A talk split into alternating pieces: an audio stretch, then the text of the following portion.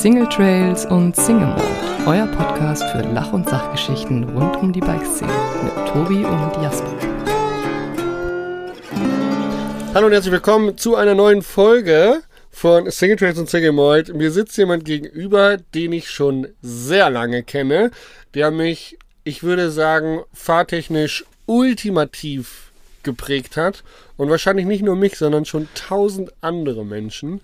Und ich freue mich sehr, denn es ist heute seine allererste Podcast-Aufnahme. Mir gegenüber sitzt Stefan Herrmann. Herzlich willkommen in diesem Podcast. Ja, hallo Jasper. Fettes Intro. Ich bedanke mich, hier sein zu dürfen mit dir. Sehr, sehr cool. Wir sitzen in deinem Van. Ähm, du hast einen roten Van und auf dem steht ganz groß drauf MTB Academy. Das ist das, was du machst. Das ist das, worüber wir heute reden. Ähm, du hast Deutschlands älteste Fahrtechnikschule. Ist das korrekt? Das ist absolut korrekt, ja. Ähm, ich habe 97 begonnen mit den MTB-Camps. Äh, damals im ersten Mountainbike-Park in Tottenau. Äh, alleine, damals mit äh, der erste Camp alleine. Äh, das erste Jahr hatte ich acht Teilnehmer. Acht, ja? Ja. Äh, Aber das ist ja schon gut eigentlich. Fürs allererste Camp. Im zweiten Jahr äh, wurde es deutlich mehr und habe dann Kollegen auch mit hingezogen. Damals war dabei der Guido Tschuk und Manfred Stromberg und dann hatten wir schon, oder ich hatte dann schon 60 Teilnehmer. Und das ging dann zwei Jahre mit 60 und im vierten Jahr war dann der deutliche Aufschwung. Da waren es dann schon 250 ungefähr. Und dann hat es sich eben stetig gesteigert von Jahr zu Jahr. Hast du irgendwann mal nur mal so, so drüber nachgedacht, wie viele Menschen du schon in deinem Kurs hattest, so übers ganze Leben hinweg? Wir, wir haben in den letzten 26 Jahren circa 14.500 Teilnehmer gehabt. Wow, fuck, 14.500 Menschen, Circa, ja. die ähm, dich wahrscheinlich immer noch auf dem Trail im Ohr haben, mit äh, den, den hinterherrufen, wie du sie auf dem Trail korrigierst. Finde ich cool. Ja, genau. Ich stehe ja für total intensiven Unterricht. Wenn man da äh, außen das beobachtet, könnte man denken, oh Gott, oh Gott, was ist das für einer? Aber mir geht's einfach drum, dass die Leute halt mit einem Automatismus herkommen, der sich sehr eingefressen hat. Und ich möchte die Leute im Schädel ganz tief erreichen und nachhaltig. Und das, ich bekomme eben oft die Rückmeldung, dass, Mensch, Stefan, ich war vor vier Jahren bei dir und immer noch höre ich deine Stimme in, in mir, wenn ich in die Kurve reinfahre, mach dies, mach das. Geil. Ja, tatsächlich äh, kann, ich, kann ich mir das gut vorstellen. Ich habe dich auch sehr häufig noch im Ohr und äh, gebe auch deine Tipps immer noch gerne weiter. Ähm, einer meiner Lieblingstipps von dir, den ich weitergebe, ist die Eiswaffel. den Lenker nicht zu fest zu, zu greifen, sondern den Lenker ähm, locker in der Hand zu halten, eher wie so eine Eiswaffel. Bestimmt, dass sie nicht runterfällt, dass die Kugel Eis auf dem Boden landet, aber halt auch ähm, trotzdem nicht zu fest, dass man die Waffel zerdrückt. Wir fangen eigentlich immer so an, dass wir die Leute erstmal vorstellen lassen, ähm, wer sie sind, wo sie herkommen und äh, was sie machen. Das haben wir eigentlich in diesem Schritt schon gemacht. Du bist Stefan Herrmann von der MTB Academy. Ähm, bist schon einer der älteren Mountainbiker, wenn ich das so vorsichtig formulieren darf. Äh, kannst du selber darauf eingehen, wenn du möchtest. Ich stelle aber meistens die Frage auch, ähm, wie bist du überhaupt zum Mountainbiken gekommen? Ja, ähm, ich war damals, hieß es Quereinsteiger. Ich, äh, ich habe schon immer Sport gemacht und immer eine große Leidenschaft gehabt im Bewegen. Ähm, bin Motocross-Rennen oder habe versucht, nee, ich bin Motocross-Rennen gefahren, aber nie besonders erfolgreich, hatte da recht lange und viele Bodenkontaktzeiten und konnte das mir auch gar nicht mehr leisten, weil es einfach ein teurer Sport ist. Und dann eben 88 habe ich da in Bamberg, wo ich herkomme, jemand kennengelernt, der äh, eben Mountainbike, einen Bike-Shop hatte. Und der hat mir Bikes geliehen und da bin ich dann mitgefahren bei den, heute sagt man Rideouts, wir sind fahren gegangen. Und das hat mir Spaß gemacht und bergab war es absolut, nee, es ist ja immer noch vergleichbar mit Motocross-Fahren, Ja. eben bei hoher oder beim Tempo zu entscheiden, bisschen links, bisschen rechts, in die Kurve rein, was für ein Schwung verträgt die Kurve, da abspringen, voll geil und bezahlbar. Und dieser Händler hat es mir auch ermöglicht, dann, nachdem ich die geliehenen Bikes doch immer geschrottet habe, mir ein eigenes Bike zu kaufen und das kostete, ein GT, der Quester war das, das kostete 500 Euro oder damals 1000 Mark. Und da ich äh, immer irgendwie keine Kohle hatte, konnte ich das auf 10 Monatsraten abbezahlen. Und das war 88. Das war definitiv 88. Also das war hast- 87. 87. Ja, Darf ich fragen, wie alt du da warst? Oh, da muss ich rechnen. Äh, warte mal, 64 bis 84 sind 20, ja 26 glaube ich. 26, du hast mit 26 Jahren das Mountainbiken für dich entdeckt, vorher vom Motocross-Sport. Was hast du zu dem Zeitpunkt beruflich gemacht? Ich war, es war mein erstes Leben, im Moment bin ich in meinem zweiten Leben. Ich war, Geil. äh, ja, ich war Elektroinstallateur und, äh, und ich habe inzwischen ja immer noch Schwielen an den Händen. Nur früher hatte ich die Schwielen vom Schlitzeklopfen, was ein, übrigens ein erbärmlicher Job ist. Ja. Und jetzt habe ich die Um Schwielen. Kabel zu verlegen in der ja, Wand. ja? genau. Ja. Und jetzt habe ich die Schwielen vom Lenker halten, was viel geiler ist. Also du, wenn man hört, du bevorzugst das zweite Leben. ja, ja. Ähm, krass, aber vom ersten Mountainbike, äh, was ja zu dem damaligen Zeitpunkt dann für dich noch Hobby war, zum äh, Fahrtechniklehrer, äh, was ist dazwischen passiert? Ähm, ich bin schon immer ein Wettbewerbstyp. Ich will mich messen, was ich auch allen Männern empfehle, wenn die sich messen wollen, bei Rennen teilzunehmen, weil da geht es um die Wurst und da gibt es äh, Reglements, bla. Und habe dann eben auch mit dem Mountainbike äh, angefangen, Rennen zu fahren. Damals ist man mit Einrad alles gefahren, äh, Cross Country sowie Down the Hill. Und habe das auch gemacht und habe äh, schon einmal im Jahr einen Erfolg gehabt, aber habe mich da auch recht oft lang hingele äh, hingelegt. Meist nach in der zweiten, dritten Kurve, sprich Nervosität. Messer zwischen den Zähnen, ja. Ja, oder? genau, weil im Training haben wir gesehen, es läuft und jetzt will ich es beweisen und äh, halt immer überpaced. Und habe dann schon recht früh mit Mentalcoaching angefangen und habe dann jemanden kennengelernt äh, mit Atemübungen und habe das dann auch angewendet vor dem Start eben, mich in eine Ecke zurückgezogen, um zu mir zu finden und mich zu beruhigen, mich selbst. Ja. Und es ging dann über Jahre dann immer besser und habe dann auch kontinuierlich Erfolge gebracht und 93 meine erste Partnerschaft mit einem, Lass mich raten. Was? Steppenwolf? nee, Ah, das kommt später. auch viel später. Oh, Das war das erste Jahr mit einem Marine Bike Material Sponsoring. ach krass. Und äh, du bist aber, zu dem Zeitpunkt warst du immer noch äh, Installateur und hast dir dann ähm, Räder gekauft. Dementsprechend war das dein GT, mit dem du dann die ersten Cross-Country-Rennen gefahren bist? Hab ich Nicht ganz. Das, nee? Mit den, äh, ich bin dann 88, habe ich angefangen, mein zweites Leben zu leben. Mit diesem Elektroinstallateur äh, war ich nie so rein, aber ich hatte auch keine Ahnung, wie ich das verändern konnte, weil es gab ja damals nicht die Informationsmöglichkeiten wie jetzt über die New Media Geschichten, was Ja. man mit sich anstellen kann. Und war auch vielleicht ein bisschen ähm, Bequem? Bequem, Nee? ideenlos. Ideenlos, okay. Genau. Ja. So, ich habe mich so ein bisschen hingegeben. Ist Ja. es halt jetzt so. Ich Ja. bin Elektroinstallateur. Mein Vater hat gesagt, ich soll das machen, hatte selbst so keinen Plan. Genau, planlos, ideenlos. Und dachte, ja. Und dann habe ich aber gemerkt, in dem Handwerker-Dasein, äh, das übrigens mit Lehrzeit über zehn Jahre ging, wo ich auch arbeitslos war, äh, beim Militär war und aber mir das immer mehr wehgetan hat. Ich Handwerk damals auf jeden Fall, wer die Werner Comics gibt, kennt, das ist gar nicht so weit hergeholt. Das habe ich auch selbst oft erlebt. Ja, krass, ich habe ja. mich zum Beispiel auch mit einem Xellen, der doofes von mir wollte, auch geschlagen auf dem Ja, Bau, weil ich sage, hey, spinnst du oder was? Und wie immer oder wie oft ist einfach äh, Lernen über Schmerz sehr intensiv. Und da habe ich irgendwann gemerkt, ich muss was ändern, es geht nicht mehr so weiter mit mir. Und habe dann Übungsleiterscheine gemacht in Kanu und Skifahren. Und da habe ich jemanden kennengelernt, der ähm, Sportlehrer in freiem Beruf in München studierte, so ein Fachlehrer. Und da habe ich mich dann informiert und angemeldet und Eignungstest gemacht, den bestanden so einigermaßen und dann bin ich eben 88 nach, also als Landei nach München gezogen und, und habe da eben mit diesem Sportstudium angefangen und eben auch mit diesem Mountainbiken. Und dann hast du dich im Winter so ein bisschen mit Skikursen über Wasser gehalten und so. Ich meine, dass du auch Skikurse gegeben hast, aus dem Skikurs kommst und da einige pädagogische Ansätze gelernt hast. Genau. Beim Skifahren bin ich bis zum staatlichen Skilehrer, was ich nicht, äh, wo ich durchgefallen bin, aber methodisch von der Ausbildung schon sehr wertvoll. Ja. Im Kanubereich war ich auch in einem Kanulehrteam. Also sind, da habe ich viele methodische Ausbildung erlebt, die ich natürlich äh, in meinen Mountainbike-Unterricht mit reinbringe. Ja. Und du bist aber ja weiterhin Rennen gefahren, das hat dich ja nicht losgelassen und da kam ja dann auch äh, der eine oder andere Weltcup, allerdings dann auch eher abfahrtsorientiert dazwischen, oder nicht?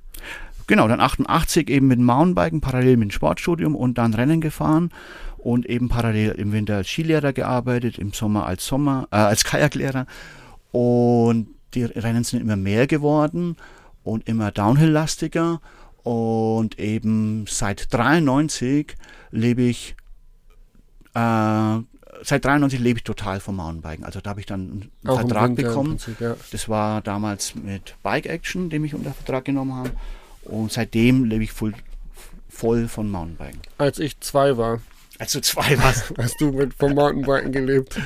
ja. Krass, richtig, richtig beeindruckend. Ja. Ähm, du bist ja, wir haben vorhin drüber gesprochen, ich war noch nie in Whistler Mountainbiken. Äh, du warst in Whistler schon Mountainbiken, als es da noch keinen Bikepark gab. Du bist da den Weltcup mitgefahren. Ähm, wie waren Weltcuprennen früher? Nur einen ganz kurzen Einblick. Vogelwild. es, war, also es waren die besten Zeiten, weil da waren halt voll die Enthusiasten, die Entdecker, die In- Individualisten wie immer am Anfang. Und ähm, es war viel tretlastiger. Ähm, vom Material her war es im Vergleich zu heute ein Elend. Ja. Von der Geo, von der Suspension, von der Lenkerbreite, von den. Geometrien. äh, auch was Material gebrochen ist, was da Leute gestürzt sind, auch ich nur weil das Material nicht ausgereift war. Ähm, es, man ist genauso am Limit gegangen wie jetzt, weil wenn die Uhr tickt und du willst gut sein, gehst du immer am Limit, egal wie schwer oder wie einfach die Strecke ist, das Material, weil oft die Diskussion ist, war früher mehr Risiko oder weniger, denke ich, ähm, ist gleich geblieben, weil Racing ist Racing. Ne? Ja. Und, und ja, es war halt abenteuerlich. Kaprun zum Beispiel, die hatten ja ähm, ein Autoshuttle und das erste Rennen, glaube ich, war 89, wo ich dabei war. Da haben die große LKWs gehabt und es war ein Starterfeld von 700 Leuten und die, die musste man abends abgeben und die wurden, all diese 700 Bikes wurden auf zwei große Sattelschlepper geladen. Die wurden zum Start hochgefahren und dann bist du mit der Gondel hochgefahren, dahin gelaufen, dann lagen da 700 Bikes und du musstest deine suchen. Der ist beim Fahrrad suchen, bevor man auf Ja, die. Strecke kann. Echt geil. Bei 700 Fahrrädern keine leichte Aufgabe. Und damals gab es ja auch noch nicht so viele Mountainbikes. Wahrscheinlich waren es dann auch ganz, ganz viele die gleichen, weil es gab ja auch einfach wenig Auswahl. Ja, es gab schon viele Hersteller, aber alle, den, Sehr ähnlich, gell? alle ähnlich und alle erbärmlich damals. Ähm, du hast ja dann auch einige, also du, von 93 hast du dann vom Radsport gelebt, du hast deinen ersten ähm, festen Partner gehabt. Wann hast du die Mountainbike Academy ins Leben gerufen? Das war 2007. 2007. Und bis dahin warst du eigentlich als, ähm, als freier Coach, als ähm, Mountainbike-Profi, Fotofahrer, Tester oder, oder wie hast du 93 bis 2008, was hast du gerade gesagt? Sieben. Sieben. Ja. Also Rennfahrer auf jeden Fall bis 2007 und parallel natürlich Testfahrer fürs Bike-Magazin oder Mountainbike-Magazin und Fotofahrer. Das war ein tiptop Nebenerwerb und eben auch die Chance zum Radfahren zu kommen. Und mit und Coaching habe ich erst 2007 auch so richtig begonnen. Aber du hast ja dadurch, dass du als Skilehrer und Kanulehrer warst, ja immer schon eine Affinität dafür gehabt, solche Kurse zu geben und Menschen besser zu machen auf, in ihren Sportarten, oder nicht? Definitiv. Also das ist das, was mir Spaß macht und was mir leicht fällt, eben auf mein Gegenüber einzugehen und die zu erreichen entsprechend. Und das eben früher mit Kajak und Ski und ab 2007 mit Mountainbike. Okay. Ähm, es gab ein paar Menschen, die ich schon auch sehr lange kenne und die mich auch sehr beeinflusst haben ähm, in meinem Werdegang. Das war äh, Philipp Volz, das war Daniel Schäfer und in dem Dunstkreis auch der Nathaniel ähm, Goini. Und ich glaube, Daniel Schäfer und Nathaniel Goini haben auch viel mit dir im Rennsport gemacht. Oder war das schon später, als du die MTB Academy hattest? Weil ich glaube, das war schon noch so zu Steppenwolf-Zeiten, oder nicht? Exakt. Äh, ich habe das Steppenwolf-Team geleitet und habe da den, den Nathaniel und den Thomas Schäfer. Aha, genau. Rein. Thomas Schäfer ist jetzt mein, mein äh, Nachbar. Wir wohnen in der gleichen Stadt sozusagen. Ah, okay. ja. Gruß an Thomas Grüße, Grüße an Thomas, ja. und an Tani auch. Und die waren mit, den, mit den Michael Gölles aus Österreich und mit dem Florian Dietrich das Steppenwolf-Team, was ich geleitet habe. Und wir waren da natürlich äh, absolut racingmäßig unterwegs und Deutschland und Weltcups in Europa. Und die haben dann auch, auch mit äh, Camps mit, äh, mitgearbeitet bei den Camps. Cool. Ähm, was hat dich dazu bewegt, die Mountainbike Academy ins Leben zu rufen? Ja, das mit dem Rennenfahren ging äh, so langsam, war ich da Auslaufmodell, altersbedingt und. Du hast aber immer noch ein schnelles Hinterrad. Ja, ja, äh, Dankeschön. Schnelles Hinterrad habe ich heute gelernt, ist, äh, wenn man jemandem hinterherfährt und er äh, sehr schöne Linienwahl hat oder äh, riskante Flugmanöver macht, dann äh, sagt der Stefan Hermann, du hast ein schönes Hinterrad. Ja, das ist wichtig, ein gutes Hinterrad zu haben, wenn man sich entwickeln will, weil Reize braucht der Mensch. Also ein Hinterrad in dem Sinne, dass man jemanden hinterherfährt. Und halt derjenige besser ist, einen vorgibt, was man machen kann und dann ein Bild hat, was man dann eventuell nachahmen kann, wenn man es kann. Geil, da kommen wir auf jeden Fall auch gleich noch drauf zu sprechen. Ich will natürlich Ja. wissen, äh, du, du sagtest, du bist damals ein Auslaufmodell gewesen, würde ich jetzt mal so verneinen, weil du ja immer noch kein Auslaufmodell bist. Ähm, aber du hast dich dann entschieden, okay, aktive Rennkarriere ist jetzt mal vorbei, ich mache Fahrtechnik. Ich habe es eine Zeit lang parallel gemacht, ähm, Racing wie die Schule und ich war ja immer noch, also mein, so mein Ziel ist es eigentlich jedes Jahr mindestens ein Radrennen und ein Mopedrennen zu machen. Mache ich ja immer noch. Aber natürlich bin ich jetzt in der luxuriösen Lage, das fahren zu können und nicht zu müssen, was ein großer Unterschied ist. Ja, jetzt ist, jetzt ist Hobby, ne? Jetzt ja, ist ist voll geil. Ja. Voll geil. Kein Druck, Null. aber Spaß. Ja, voll geil. Weil ich kann, muss aber nicht. Ich will. Ja, ist cool. Ähm, geil. Rennfahren finde ich auch äh, immer wieder ein spannendes Thema. Könnte man, glaube ich, auch äh, komplett einen Podcast drüber machen. Äh, ich weiß nicht, ob du ihn gehört hast. Einen Podcast mit Uwe Buchholz habe ich gemacht. Da gab es ein paar Parallelen, zum, zumindest zum Beginn, wie Aha. man zum Sport gekommen ist und warum man angefangen hat, Mountainbike zu fahren. Aber auch ein, äh, ein toller Podcast-Partner. Ähm, wir bleiben heute so ein bisschen beim Fahrtechnik-Thema. Als du dann die Schule gegründet hast, gab es da schon andere vergleichbare Schulen oder warst du dann der erste Mutige, der gesagt hat, hey, ich mache jetzt hier so eine Fahrtechnikschule, kenne ich aus dem Skisport oder, oder was hat dich damals geritten? Also geritten hat mich natürlich ähm, irgendwie Geld verdienen zu müssen und das will natürlich jeder mit einer möglichst angenehmen Art und meine angenehme Art ist eben das vermitteln, A, dass ich gut Sport treibe oder mich gut bewege, das verstehe, das analysiere und auch gut weitergeben kann.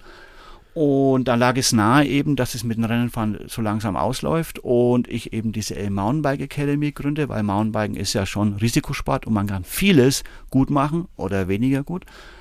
Und es gab schon welche, aber nicht in der Form, dass da ein Teamhintergrund ist, die mehrere Gruppen bedienen, das eben ähnlich strukturiert ist wie eine Skischule. Die Gruppen sind nach Leist, nach Könnenstand aufgeteilt, Ja.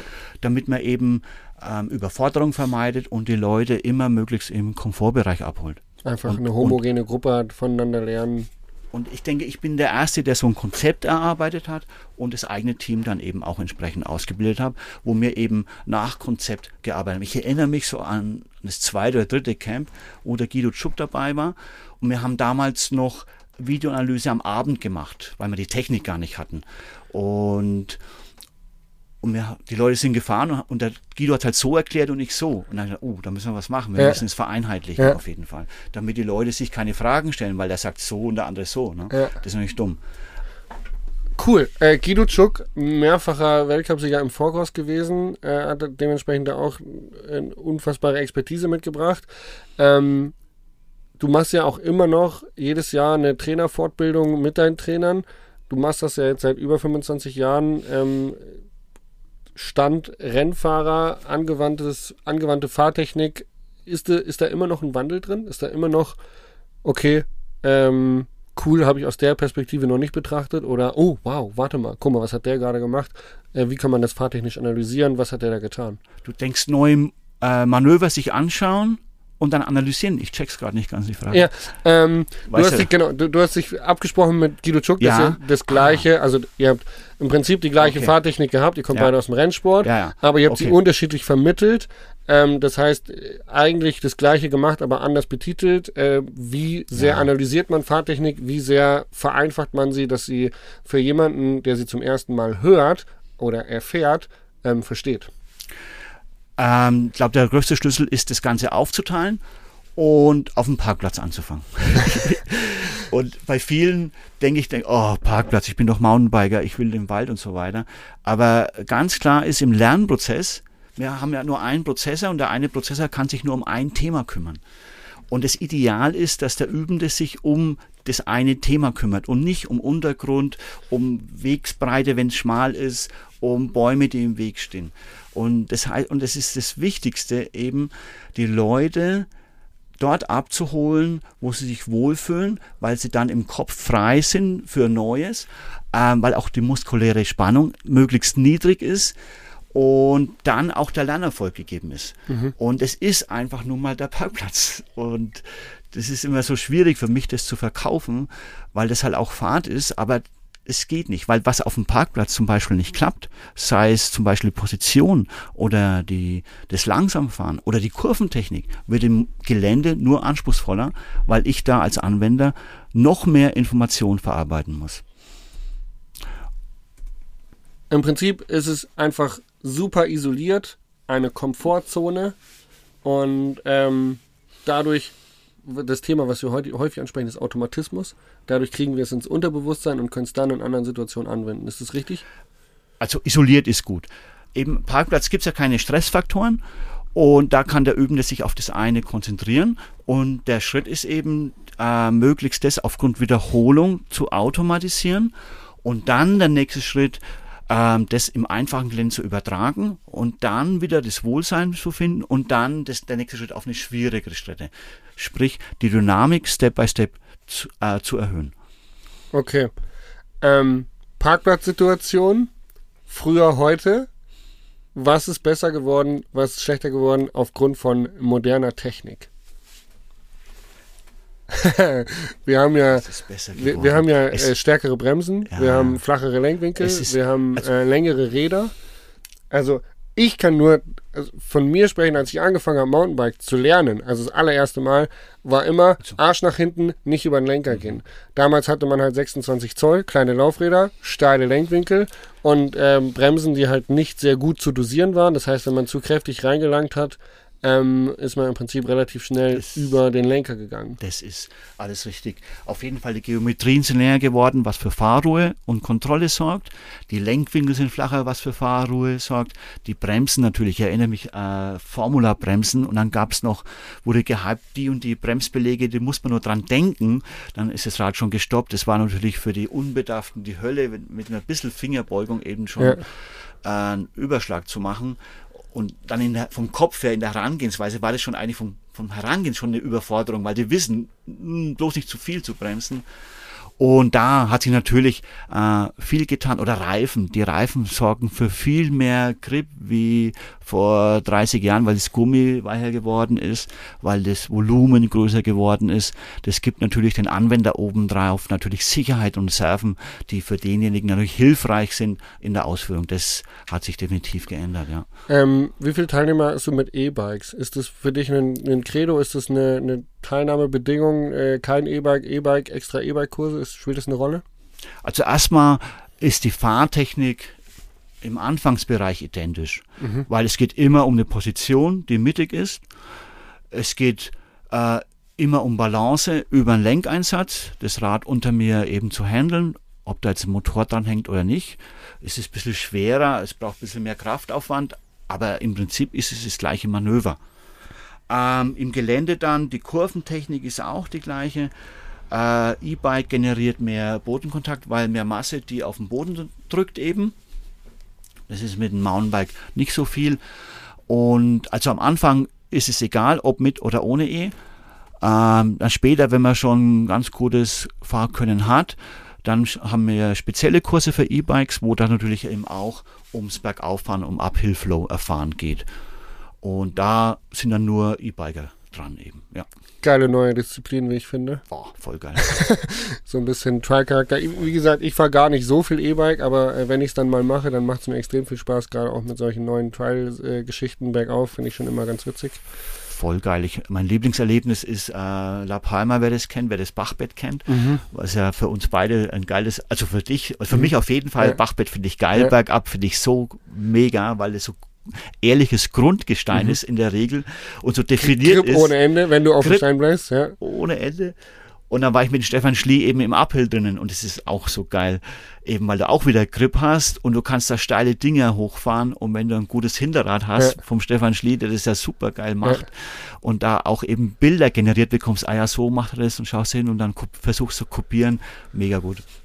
Spannend. Ähm, ich habe 2018 aufgehört, Rennen zu fahren, seitdem eigentlich fast nur noch auf YouTube unterwegs. Ähm, modernes Lernen, zum Beispiel Videos schneiden. Als YouTuber habe ich ganz, ganz viel über YouTube-Tutorials gelernt. Also ich habe mir ganz viele Videos angeguckt. Ähm, was hält ein Stefan Herrmann von Fahrtechnik-Tutorials auf YouTube? Und dass es eben eine Plattform ist, auf dem jeder sein Wissen preisgeben kann, egal ob es Halbwissen oder professionelles Wissen ist. Ja, 100% Gewinn bringen. A, gibt es ja verschiedene Lerntypen. Es gibt einen Typ, der schaut sich das an und kann das direkt nachmachen. Für den ist es super. Ähm, es ist auf jeden Fall eine Hilfe. Ich schaue selbst auch Videos an, um mich zu informieren, was Ja. man so machen kann. Das ist ja immer drum, man will sich informieren. Ich mache, da hängt's. Ich, ich hab jetzt, äh, bin jetzt ganz gut in Springen und jetzt möchte ich Tricks machen und weiß halt da nicht genau, was ich tun soll. Also informiere ich mich. Ähm, aber letztlich, was mir jetzt auch fehlt, ist, der am Rand steht und sagt, hey, versuch's mal so. Also es fehlt die Korrektur. Aber das muss jeder für sich selbst entscheiden, wie weit er halt vorankommt. Und wenn er halt nicht vorankommt, empfiehlt es sich halt, äh, Fachleute ranzuholen, die ausgebildet sind, um sich informieren zu lassen, eben eine Korrektur zu bekommen. Weil das sieht man halt nicht. Und äh, oft, auch ich, tappe da im Dunkeln und überlege, was ich besser machen kann und komme halt nicht drauf. Ja, Spannend. Also auch dir fehlt manchmal die, die Analyse, wo es jetzt eigentlich dran hapert.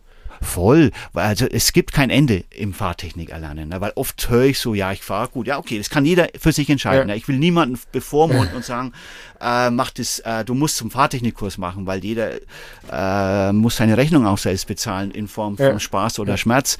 Äh, aber die empfehlen will ich das schon und und ich habe ich habe Bock, ich will besser werden, ich will springen, weil ich es einfach ein geiles Prozedere finde, am Rand Ja. zu sehen, zu stehen und zu sehen, wie andere es machen. Und ich will es auch machen dann und mich dahin zu bewegen und mich zu trainieren quasi und mich zu informieren und besser zu werden. Und irgendwann klappt's dann und es ist geil, hey. Ich finde, Abspringen ist eines der schwierigsten Themen überhaupt. Erstens zu vermitteln und zweitens auch selber immer wieder sich weiterzuentwickeln. Einen flachen Absprung, einen steilen Absprung, einen engen Radius, einen weiten Radius. Ich finde, da ist so viel Gefühl drin, was man häufig gar nicht richtig in Worte fassen kann. Ähm, dass ich finde, einen richtigen Absprung zu verstehen, unfassbar schwer. Wie geht dir das?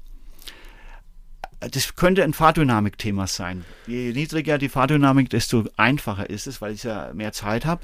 Ähm, also im Vermitteln finde ich es gar nicht so schwer, weil A, das Timing ist gar nicht so schwer, weil sobald das Vorderrad die Kante verlässt, kommt die Beinstreckung Ja. und das ist vom Timing und von der Bewegung ist es eine Beinstreckung, die den Rumpf nach oben bringt. Ja. Und das Ziel ist ein bodenparalleler Flug.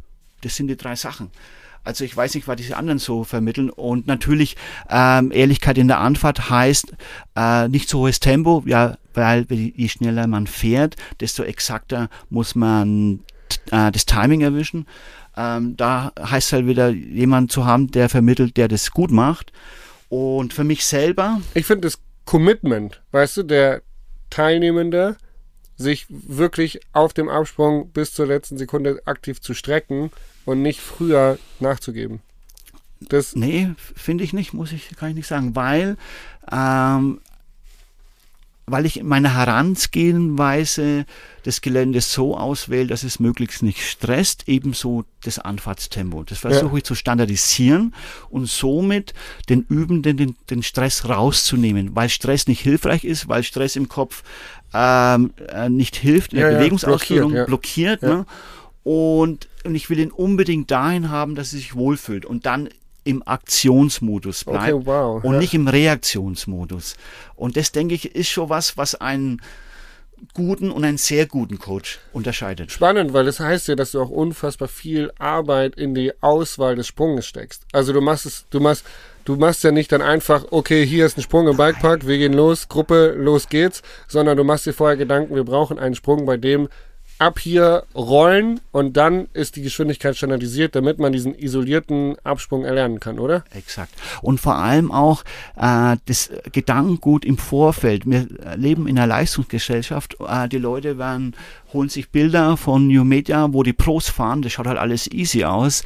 Aber wir sind halt keine Pros. Wir müssen uns das aneignen. Erstmal, die Pros haben das auch mal da angefangen. Mhm. Ne?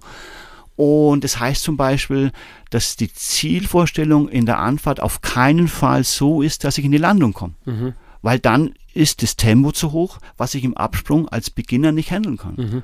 Das Ziel ist, ein Gefühl, wie du schon sagst, für einen Absprung überhaupt zu bekommen und damit die Flugbahn zu gestalten.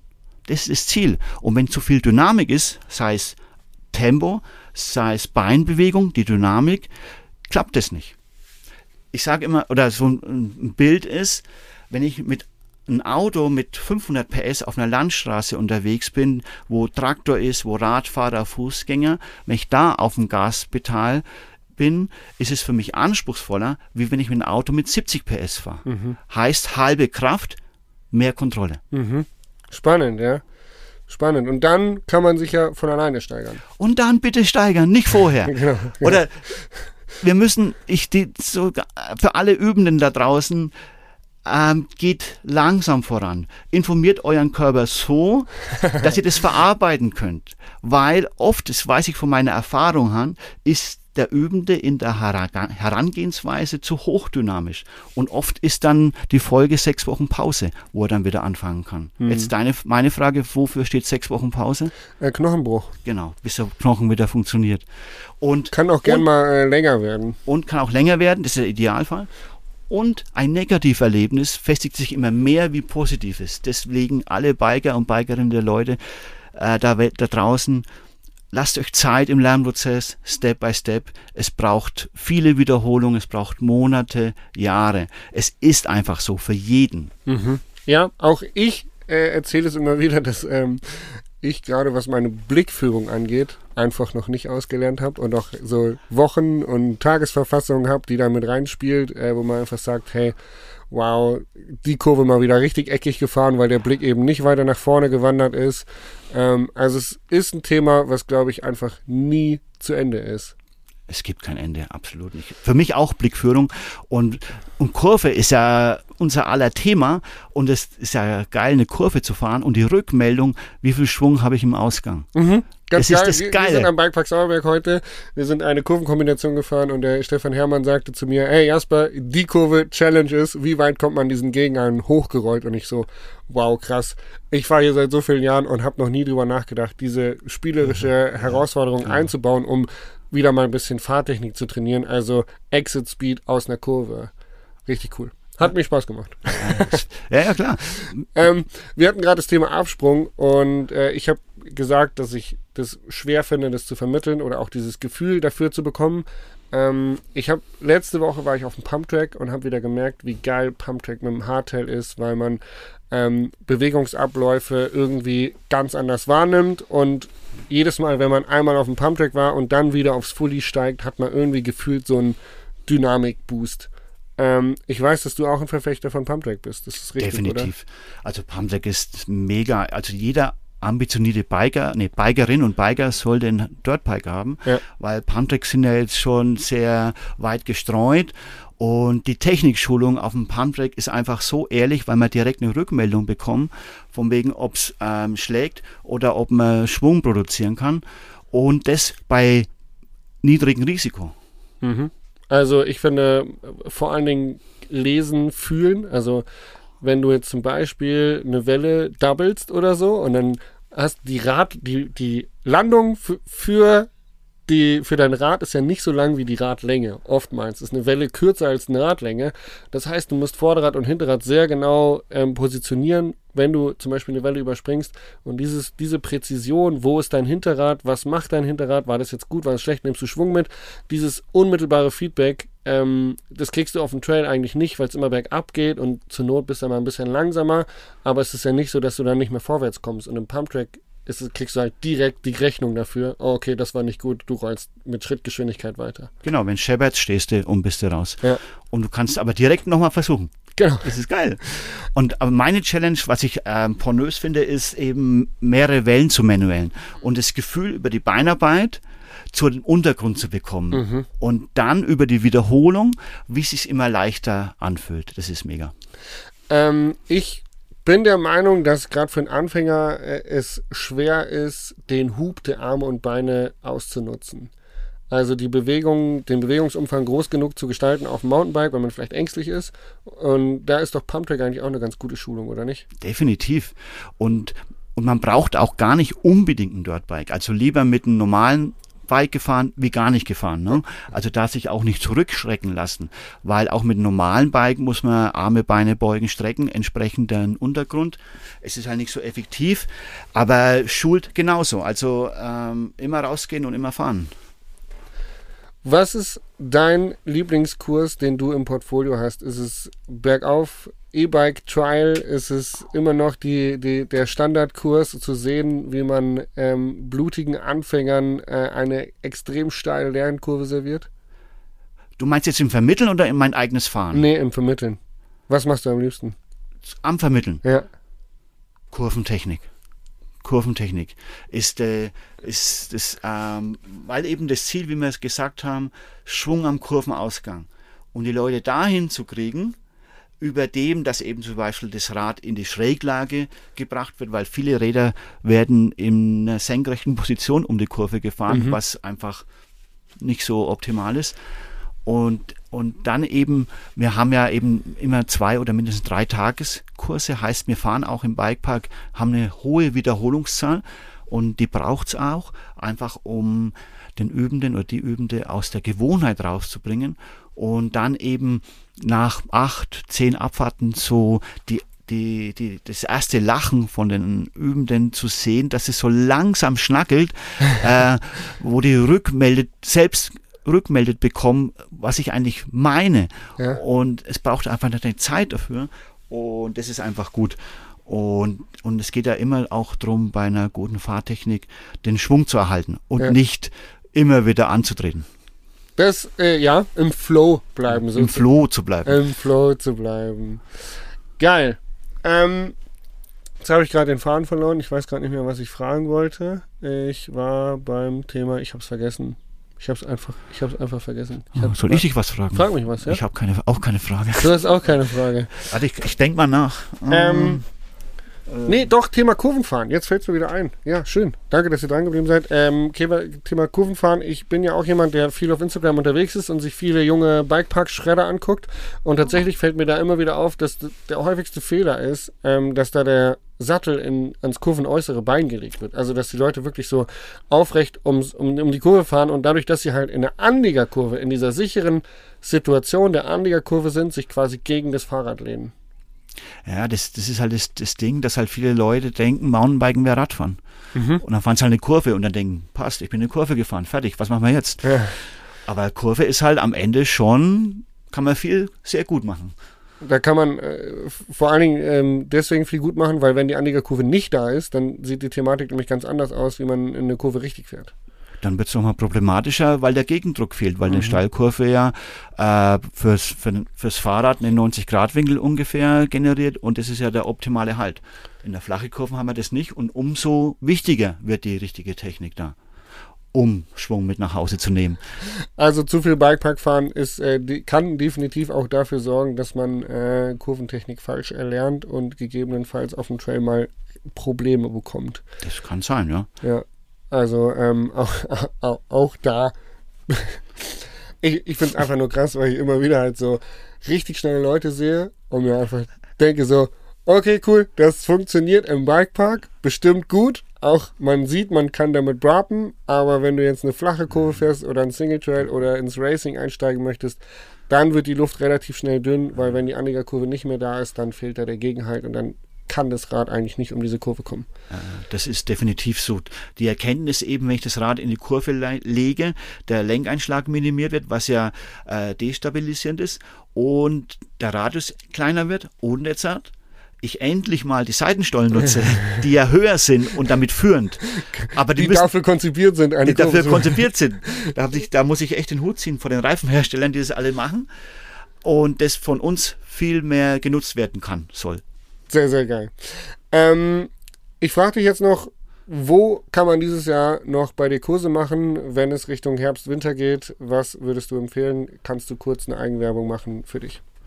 Ja, je nach Lust und Laune. Es gibt äh, im Juli Freeride Camp in Serfaus, es gibt ein Enduro Camp in Saalbach, es gibt ein Mountainbike Camp in Leogang, es gibt in München Basic Camp, es gibt ein Air Camp in Sammerberg, am, am Sammerberg.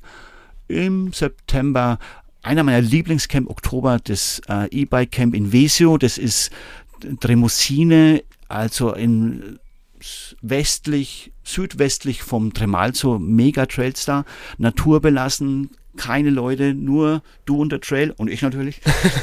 ähm, ja, am besten auf die Webseite gehen, mtb-academy.de, da ist das Programm und sich informieren oder einfach auch E-Mail schicken, nachfragen. Äh, ich mache auch Einzelcoachings. Ähm, ja, wenn ihr euch helfen lassen wollt, ich bin da. Vielen Dank. Schon Ende? Ähm, ja, ja, wir haben 40 Minuten gequatscht, okay. äh, auch wenn es sich gar nicht so lange anhört oder anfühlt.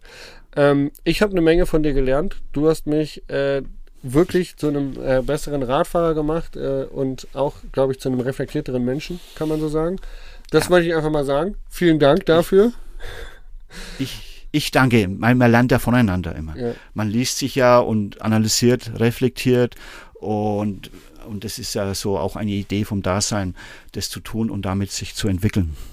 Stefan Herrmann, vielen Dank für diesen Podcast. Danke für eure Zeit fürs Zuhören und äh, bis zur nächsten Folge. Ciao, ciao, tschüss. Soll ich noch was sagen? Ja, sag tschüss. Ah ja, danke fürs Zuhören auch und haut's rein und immer senkrecht. Servus, tschüss und baba.